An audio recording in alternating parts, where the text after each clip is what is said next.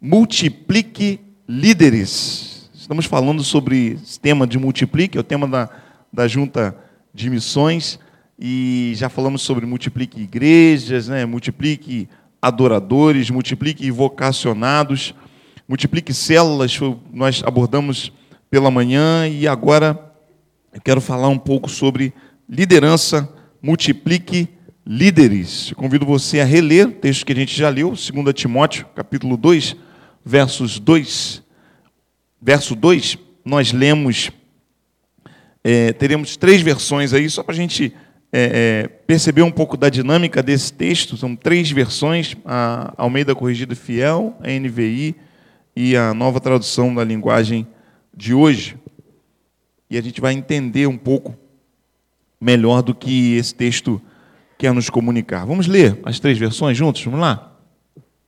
E o que de mim entre muitas testemunhas ouviste, confia-o a homens fiéis que sejam idôneos para também ensinarem os outros. Vamos a outra. E as coisas que me ouvir dizer na presença de muitas testemunhas, confie a homens fiéis que sejam também capazes de ensinar a outros. Tome os ensinamentos que você me ouviu dar na presença de muitas testemunhas e entregue-os aos cuidados de homens de confiança que sejam capazes de ensinar outros. Esse texto ele destaca características importantes para que alguém assuma uma liderança. O apóstolo Paulo está falando a Timóteo, orientando a Timóteo, né, o seu discípulo, a desafiar outras pessoas a darem continuidade ao trabalho que ele estava realizando. Paulo foi o grande missionário, Paulo é a nossa referência do Novo Testamento como homem que foi transformado pelo poder de Deus conhecido primeiramente pelo seu nome de Saulo. Ele é um perseguidor dos cristãos, é um homem que faz aquele trabalho com muita dedicação, porque ele entende que está fazendo a coisa certa, até que ele tem um encontro com o Senhor Jesus, literalmente cai do cavalo, a sua vida é transformada, e ele então começa a levar essa mensagem de esperança por onde ele passa de forma feroz e audaciosa, e Saulo vai se tornando o grande apóstolo Paulo, e ele leva essa mensagem por muitas cidades. Mas ele entende que não adianta apenas ele falar, ele precisa multiplicar isso, ele precisa levar outras pessoas também a entenderem essa mensagem e a terem disposição para levar essa mensagem para outras pessoas. E aí é que então ele leva Timóteo a esse desafio da multiplicação da liderança, desafiando Timóteo a encontrar pessoas, da mesma maneira como ele, diante de muitas testemunhas, diante de muitas pessoas. E Timóteo viu Paulo fazendo isso, levando essa palavra para muitas pessoas. Ele diz: agora você também precisa encontrar homens, ou seja, homens, mulheres, pessoas que estejam dispostas a levar essa mensagem para outros que levem a mensagem para outros e que levem para outros até que essa mensagem chegou até nós aqui no século 21. Liderança. Quando a gente fala de liderança, vem muita coisa na cabeça da gente, né? Se você pensar em futebol, o pessoal está dizendo aí, segue o líder, né? Criaram essa frase. E aí vem logo na sua cabeça, né? Segue o líder, liderança, o lugar que todo mundo quer estar. Não vejo ninguém na minha frente. Quando a gente pensa em liderança, é, vem à nossa mente esse, essa visão né, de alguém que está na linha de frente, alguém que está na ponta. Liderança em refrigerante. Pensou refrigerante, pensou Coca-Cola. Né? Ah, é liderança, isso aí não tem nem o que discutir. Liderança é linha de frente. Mas muitas vezes assumir o lugar da liderança é algo difícil, porque quando você está na liderança, quando você está na frente, você precisa trabalhar para se manter na frente, porque senão daqui a pouco alguém está chegando. Então quem está na frente tem que estar tá sempre se dedicando mais para continuar sempre na frente. E aí, algumas pessoas têm o um medo só de ouvir a palavra liderança, porque sabem que vai existir uma pressão sobre o exercício da liderança. Né? Porque líder é modelo. Quem está na frente é modelo, a gente quer imitar. Quem está na frente, a gente quer saber o que está fazendo para a gente também chegar lá. E aí você começa a pensar nesses modelos de liderança. E aí você lembra, talvez, lá do seu trabalho, onde você talvez seja um líder, e aí se você é um líder lá, você sabe toda a pressão que você sente e toda a expectativa que é colocada sobre você quando as pessoas olham para você e elas pensam assim, não, tem que seguir o meu líder, eu estou identificando ali as características dele, como ele faz o negócio, aí você ensina, você orienta. Então, liderança traz um peso. E aí, quando a gente chega na igreja e diz que vai começar a levantar líderes, algumas pessoas simplesmente se escondem, né? Não, tá, tá bom, estou aqui quietinho no meu canto, tá muito bom aqui para mim, estou assistindo ao culto, sentadinho. Tá tranquilo aqui, pastor. Esse negócio de liderar não é para mim. Eu não tenho perfil. Eu não sou uma pessoa arrojada. Eu não sou é uma pessoa de muita criatividade. Eu não vou saber fazer as coisas. Eu não vou saber agir de forma que as pessoas me sigam. Eu não posso liderar. A questão é que quando a gente olha para a palavra de Deus e quando a gente olha para Paulo ensinando, orientando Timóteo, ele não está falando de nada disso. Ele não está buscando nada disso. Quando a gente assiste esse vídeo de missões nacionais, que é um vídeo que tem como tema multiplique líderes, e aí de repente você vê a imagem de uma senhorinha simples lá no Nordeste, e depois você vê a imagem de um rapazinho também simples, e de uma outra jovem. Aí você olha e diz assim: que liderança é essa? Do que, que como assim multiplique líderes? Porque quando a gente fala em liderança, na palavra de Deus, o nosso modelo não é o Flamengo, não é a Coca-Cola, o nosso modelo é Cristo. E quando a gente olha para a liderança de Cristo, quando a gente olha para Jesus como líder, a gente percebe que talvez ele não seja essa pessoa de destaque dentro do padrão que a gente almeja de liderança no trabalho ou na escola ou na empresa, enfim. É algo diferente. E quando Paulo orienta Timóteo, o que ele orienta está dentro da realidade do modelo de Jesus. E eu quero destacar só duas palavras que ele usa nesse texto, para que a gente entenda essas características que o Senhor busca naqueles em que ele quer transformar em líderes. E eu tenho acreditado que todos podem se tornar líderes quando a gente entende esse referencial de liderança, que é sim um referencial de influência nesse mundo. Líderes são pessoas fiéis e idôneas. Pessoas fiéis e idôneas. Eu gosto dessa tradução da Almeida que diz isso. E o que de mim, entre muitas testemunhas, ouviste, confia-o a homens fiéis que sejam idôneos para também ensinarem os outros. Pessoas fiéis e idôneas. Fidelidade e idoneidade. O que são pessoas fiéis? Vamos lá. Pessoas fiéis são pessoas de confiança, dispostas a reproduzir o que aprenderam sem alterações da essência. Pessoas dispostas a pagar o preço necessário sem se corromper. Você é uma pessoa de confiança?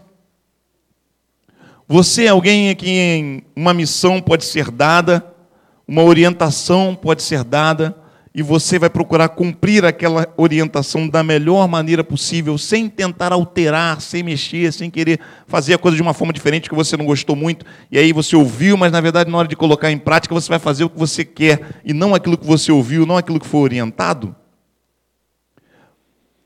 Paulo está dizendo: procure pessoas fiéis. Procure pessoas que você perceba que quando elas ouvem a mensagem, elas absorvem a mensagem e procuram reproduzir aquilo que ouviram de verdade, não aquilo que elas pensam a respeito da mensagem. Procure pessoas que inspiram confiança. Pessoas que, quando os outros se aproximam, eles gostam de estar perto, porque quando eles contam, quando eles compartilham as coisas para eles, eles são pessoas que sabem ouvir, pessoas que sabem guardar, pessoas que têm uma orientação sincera e verdadeira, pessoas confiáveis. Isso é uma pessoa fiel. Timóteo, procure pessoas que estejam dispostas a pagar um alto preço, porque você sabe que seguir a Cristo nesse tempo envolve perseguição. Então você precisa de pessoas que, quando forem pressionadas, elas vão dizer: Eu não abro mão de Cristo. Eu não abro mão. Pessoas que, quando forem colocadas em tortura, talvez elas possam ser cerradas ao meio, como o texto bíblico diz, talvez elas possam ser levadas para a fornalha, talvez elas possam ser crucificadas como nosso Senhor Jesus foi. Pessoas que, mesmo em situação de extrema pressão, digam: Eu não abro mão, eu permaneço fiel. Pessoas, quando estiverem diante de situações em que possam perder tudo que tem, talvez perder até a própria família, algo que é tão precioso. Em nome de, do amor a Cristo, digam: Eu não abro mão. Procure essas pessoas. Porque se você encontra essas pessoas e você põe a mensagem do Evangelho nessas pessoas, elas vão multiplicar e vão levar outras pessoas a se tornarem assim como elas, pessoas fiéis. E aí a pergunta é: você é uma pessoa fiel? Ou você é alguém que, como a gente diz aí na gíria do futebol, né? Vira a casaca. Seu time está ganhando, você vibra. Seu time começa a perder, você é. Ah, fazer o quê? Eu acho que eu nem torço mais para esse time mesmo. Time, qual é o seu time? Ah, não sei. Tô, estou numa fase que eu estou mudando, estou pensando em qual time eu vou seguir, porque meu time nunca ganha. Estou enjoado. Pessoas fiéis não mudam de time. Pessoas fiéis não mudam a camisa. Pessoas fiéis permanecem firmes. Sabe, isso sim é característica importante para uma liderança. Porque a gente vai seguir pessoas que são assim. Você é uma pessoa assim. Não importa se você é tímido, se você é arrojado, não, não é isso que o Senhor Jesus está procurando. Paulo diz pessoas fiéis. Segunda característica, pessoas idôneas, idoneidade. Capacitadas para ensinar de forma clara e verdadeira. Pessoas que ensinam e vivem o que ensinam. Como isso é importante. Pessoas idôneas.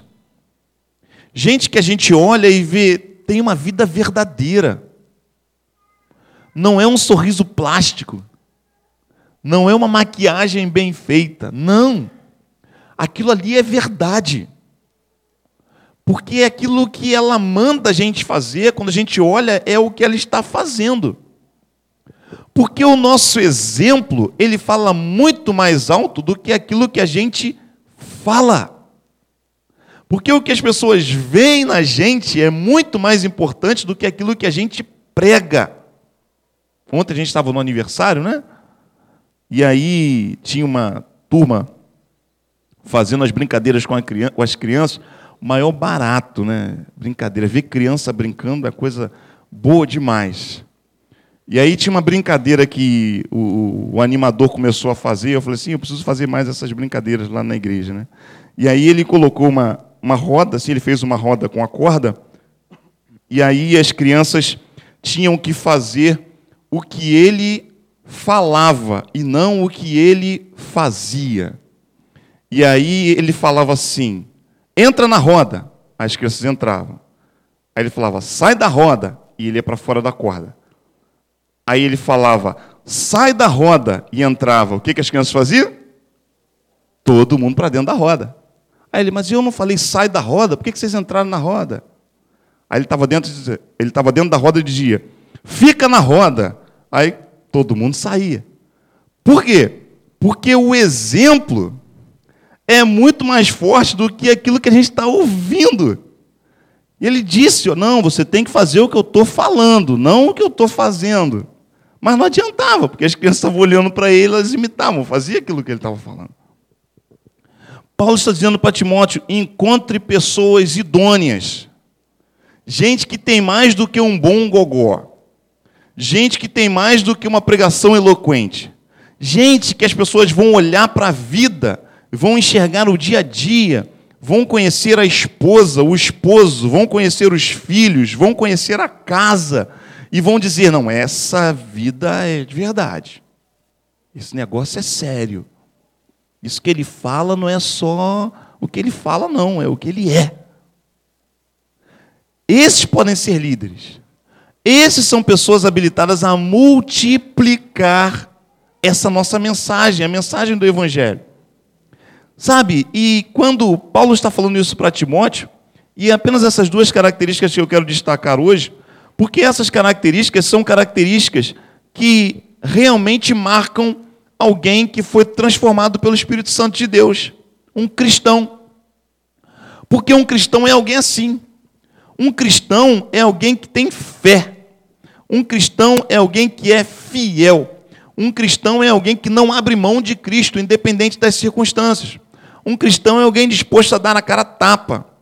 Um cristão é alguém disposto a, numa discussão, estar num grupo onde todo mundo está dizendo que concorda com uma coisa, ele diz: Olha, desculpa, mas eu não concordo, gosto de vocês, vamos continuar amigos, a gente vai continuar almoçando junto, mas a palavra de Deus diz algo diferente, eu sou pior, fiel à palavra de Deus, e não aquilo que a gente, todo mundo, no senso comum, está todo mundo achando.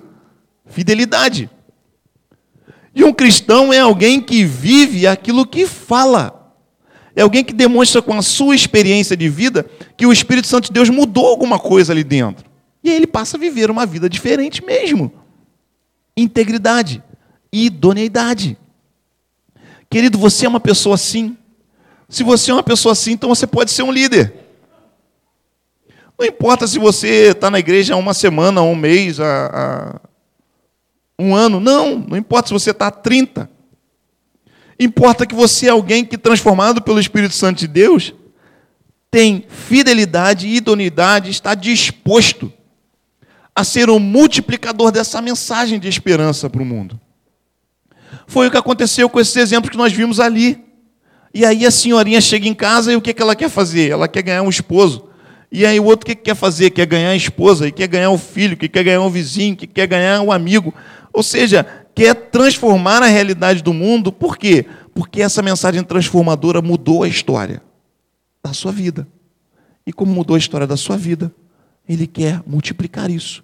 E isso é liderança. Todos podem ser líderes, todos podem. Pastor, mas está parecendo muito fácil, é só isso mesmo. Bom, então eu vou destacar mais algumas coisas que têm o foco na liderança cristã. E talvez, talvez não, e também na liderança de células, né? Porque a gente hoje trabalha aqui com células, nossa igreja está aberta nas casas. E é claro que lá na sua casa, se você vai ser um líder, você vai ter que ser uma pessoa que demonstra fé e você vai ter que ser uma pessoa idônea, porque as pessoas vão ver como é a sua casa, como é a sua família, como é o seu lugar, como é a sua vida. Eles vão passar pelos seus vizinhos pelo porteiro do seu prédio. E elas vão começar a conhecer um pouco mais daquilo que você é. Então, quando você se torna um líder, você se torna uma referência. Mas todos podem ser, sim, desde que, primeiro, ame os perdidos. Quem ama os perdidos tem suas prioridades transformadas. Aqueles exemplos que nós vimos ali, de pessoas que estão multiplicando a palavra de Deus lá no Nordeste, O exemplo dos nossos missionários é o que revela o que? Amor por aqueles que ainda não conhecem a palavra de Deus. O que é um perdido? Perdido é alguém que não tem uma direção. É por isso que chama de perdido. Quem está perdido? Quem não sabe onde está. Quem não sabe para onde está indo. E quando a gente não conhece aquilo que o Senhor Jesus tem para nós, quando a gente não conhece aquilo que o Criador tem para nós, a gente fica perdido. A gente vai vivendo a vida, né? E viver a vida pode ser bom um dia, pode ser ruim no outro, mas não tem um objetivo, não tem um sentido. E nós estamos cercados de pessoas que não têm sentido de vida. Estão vivendo. Vão para o trabalho, leva o filho para a escola, faz a comida, recebe o salário no final do mês, às vezes é promovido, às vezes é demitido. Mas e aí? E o dia seguinte? Ah, eu estou vivendo. Deixa a vida me levar. Vida leva eu. E tá valendo. Será? Até que um dia esse negócio parece que vai pesando, pesando, pesando. E aí a gente está vendo aí essa loucura que é setembro amarelo. Por que isso? Porque não há sentido na vida. Está perdido. Perdido. Então, se você ama a essas pessoas e você quer ver essas pessoas com um sentido de vida, então você pode ser um líder. Um líder é alguém que está disposto a renunciar. Então, desde que esteja disposto a renunciar, abrir mão de alguma coisa. Não tem jeito. Como diz o ditado, né? não existe almoço grátis. Liderar vai significar renunciar, renunciar um pouco do seu tempo para dedicar tempo a outra pessoa. Porque a pessoa vai chegar na sua casa, porque a pessoa vai mandar um WhatsApp para você, porque a pessoa tem uma dificuldade, porque a pessoa vai começar a procurar e você vai começar a ser uma pessoa disponível, e aí você vai ter que abrir mão de algumas coisas que você tanto gosta, porque você vai ter que se dedicar às outras pessoas. É isso aí. Se você está disposto a renunciar, então você pode. Ser ensinável. Porque a gente não está pronto. Ninguém sabe tudo. Mas tem gente que acha que já sabe o suficiente, não precisa mais aprender nada com ninguém. Então, se a pessoa acha que já sabe o suficiente, não precisa aprender mais nada com ninguém, é difícil liderar. Porque o líder precisa ser alguém ensinável. Eu trabalhei muitos anos na, na Xerox do Brasil e eu vivi um, uma época lá, que foi uma época de. de o termo era reengenharia. Né? E era uma grande mudança de paradigma, era essa: era o, o, o, o líder era alguém que era capaz de ensinar e aprender o tempo todo. Não reter o conhecimento. Era a grande mudança, a grande reengenharia era essa, porque havia é, antigamente um entendimento de que se você detém um conhecimento, você detém um poder, então você nunca passa totalmente. A expressão era: você sempre tem o pulo do gato. Talvez alguns lembrem disso. Você nunca ensinava tudo, você sempre ficava com aquele que era o pulo do gato. Por quê? Porque se só você sabe o pulo do gato, então a empresa precisa de você. Porque se ela te liberar, como é que vai ficar se só você sabe o pulo do gato? Então, aquilo você detinha um conhecimento. Então, você era o líder porque você detinha o conhecimento para você. Acontece que isso foi mudando, porque veio a internet, veio um conhecimento espalhado para todo mundo, todo mundo sabe tudo. E aí o paradigma mudou. Falou assim: não, olha só, bom líder não é aquele que detém um conhecimento. Bom líder é aquele que sabe passar o conhecimento, que sabe aprender com quem está ensinando, ensina e aprende, busca e cresce e avança. Então, essa dinâmica mudou. Então, você precisa ser alguém ensinável, alguém disposto a estar sempre aprendendo, alguém disposto a dizer para o outro: olha, não sei dar essa resposta. Ah, como você não sabe? Não sei. Por quê? Porque eu estou em constante aprendizado. Então, tem coisa que eu não sei. E não tem nada de errado nisso. Então, se você tem essa disposição, ótimo, você pode. Você ama os perdidos, você está disposto a renunciar, você é ensinável. Você tem consciência da missão a ser cumprida? Queridos, isso é a coisa talvez mais importante. Existe uma missão para nós.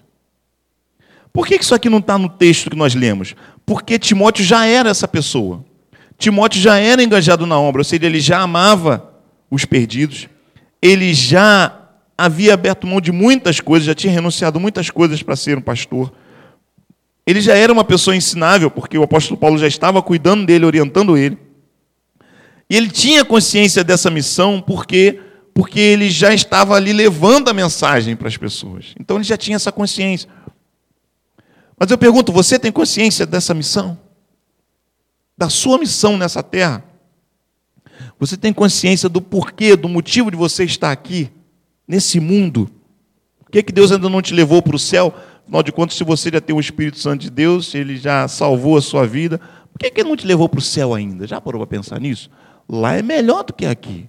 Lá não tem dor, não tem lágrima, lá não tem choro, lá não tem desemprego, lá não tem conta para pagar.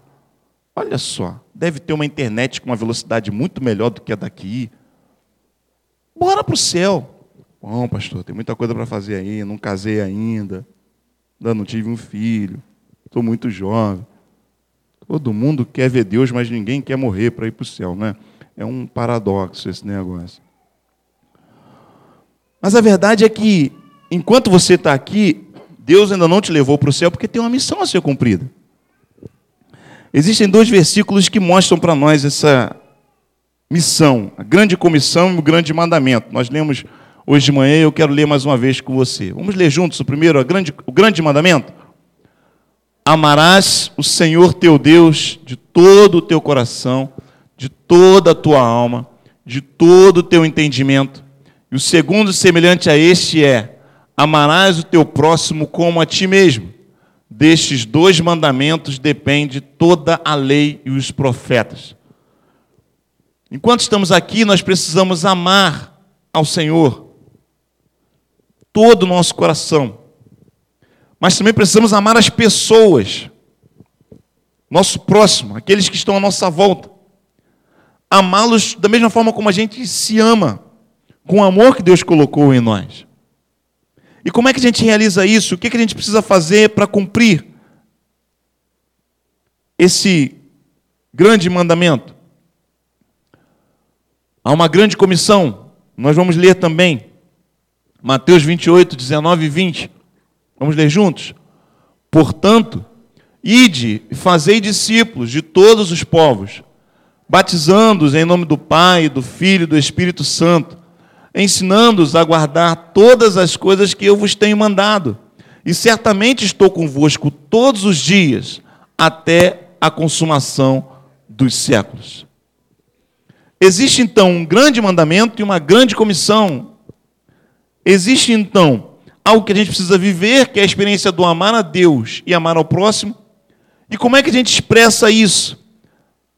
levando pessoas a se tornarem discípulos de Jesus, batizando-os, ensinando a palavra, ou seja, tocando a vida das outras pessoas. Isso é liderança. Sendo um influenciador, sendo alguém que acolhe pessoas, sendo alguém que as pessoas querem seguir, sendo alguém que as pessoas olham e querem viver a mesma vida, porque é um modelo.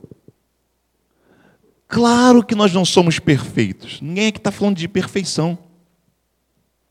Mas quando nós estamos diante de pessoas perdidas, sem referencial, eu e você, nós precisamos nos tornar referência. Hoje de manhã eu citei, quero mostrar mais uma vez a, a campanha né, do Setembro Amarelo. Esse mês de setembro, campanha mundial contra prevenção ao suicídio. Eu gostei dessa propaganda aí, porque ele colocou aquelas frases lá, né? Não é drama, não é para chamar atenção, nem é a falta de Deus, e muito menos frescura. É uma realidade. E infelizmente às vezes a gente julga, né? Ah, isso aí é tá querendo chamar atenção. Ah, tem que orar mais, está orando pouco aí, por causa disso. Frescura. Não. Queridos, isso é uma realidade. Uma realidade. Olha só as estatísticas, passa para gente. A taxa de suicídio a cada 100 mil habitantes aumentou 7% no Brasil, ao contrário do índice mundial que caiu 9,8%. Ou seja, no Brasil, aumentou a taxa de suicídio. Diferente do que está acontecendo de um modo geral no mundo. E aumentou a taxa de suicídio entre os mais novos, entre os jovens, adolescentes. O suicídio foi a segunda principal causa de morte entre jovens de 15 a 29 anos após os acidentes de carro. E entre os adolescentes de 15 a 19 anos, o suicídio foi a segunda principal causa de óbito entre meninas após condições maternas e a terceira principal causa em meninos após lesões na estrada e violência interpessoal. Não coloquei a fonte ali, mas é um site que deu essas informações desse ano. Cerca de 800, 800 mil pessoas acabam com suas vidas todos os anos no mundo, o que equivale a uma morte a cada 40 segundos. Já parou para pensar nisso? Quantas pessoas morreram,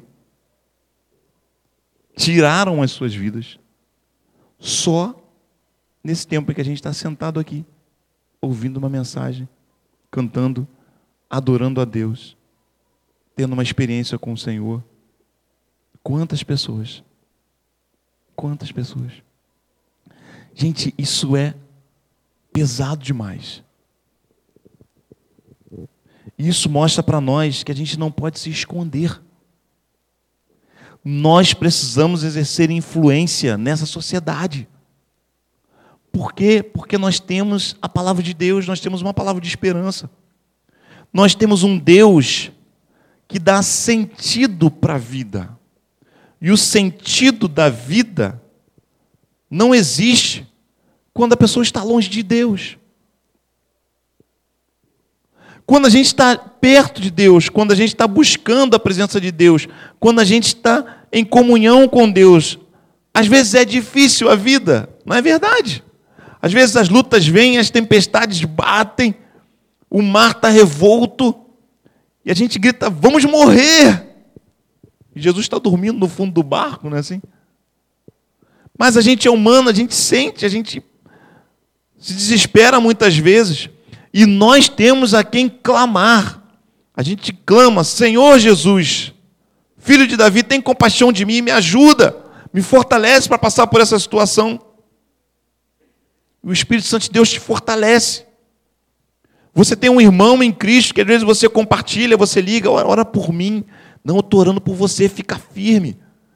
Vai passar essa dor. A gente está caminhando junto. E enquanto não passar, eu estou com você nesse vale.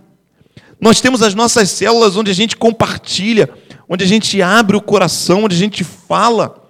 E só de falar, a gente já é aliviado. Ai, que bom. Poxa, pude falar com vocês aqui, um grupo de confiança, onde a gente pode dizer a luta que está enfrentando, como está difícil. E só de falar, Ai, a gente sai mais leve. E as pessoas estão lá fora sem isso, sem esperança, sem vontade de viver, às vezes com muito dinheiro no bolso, às vezes olha o carrão na garagem, entra em casa, a mesa está farta, está tudo aparentemente bem, mas por dentro está vazio, não faz sentido. Sabe, quando a gente fala liderança, é essa influência que você precisa mostrar. A sua fé, a sua transformação pela ação do Espírito Santo de Deus, não porque você é muito bom, mostrando para as pessoas que existe esperança, que existe vida, que é possível vencer e que é possível viver mesmo quando a gente tem uma má notícia, mesmo quando as coisas estão difíceis.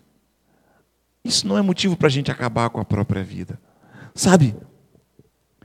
Eu quero que você saia daqui sentindo esse desafio. Porque foi para isso que o Senhor Jesus te chamou. É só por isso que você ainda está nessa terra para influenciar pessoas, para estender a mão para pessoas, para demonstrar amor, para cuidar, para acolher, para renunciar a algumas coisas suas mesmo, para poder ajudar um coleguinha, para poder ajudar um amigo de trabalho, para poder ajudar um vizinho, para mostrar para ele que existe vida. Quando a gente se rende ao senhorio de Cristo, quando a gente se volta para Deus, diz: Deus, muito obrigado, porque por amor o Senhor veio ao meu encontro. Transforma a minha vida, muda a minha história. Você precisa ser o agente transformador desse mundo. É para isso que você está aqui, meu irmão. É para isso que você está aqui. Mas qual é a sua razão de viver? A minha razão de viver é multiplicar. Minha razão de viver é multiplicar. Então, multiplique líderes.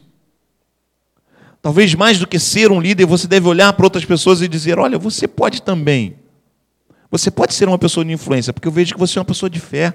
Eu vejo que você é uma pessoa idônea. Ninguém é perfeito, mas você pode.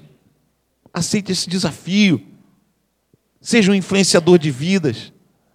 Haja nessa terra, porque as pessoas estão morrendo sem Cristo. E há uma urgência. E esse trabalho está na minha mão, está na sua mão. Você aceita esse desafio? Você entende que esse chamado é para você? Ou você acha que isso é coisa para missionário? Isso é coisa para pastor? Não é não. Isso é coisa para servo de Deus. Para quem está disposto a servir, como a gente tem aqui no nosso cartaz. Para quem está disposto a viver o verdadeiro evangelho. Para quem está disposto a ser fiel e idôneo. E esse chamado é para todos. Esse chamado é para todos. Vamos orar?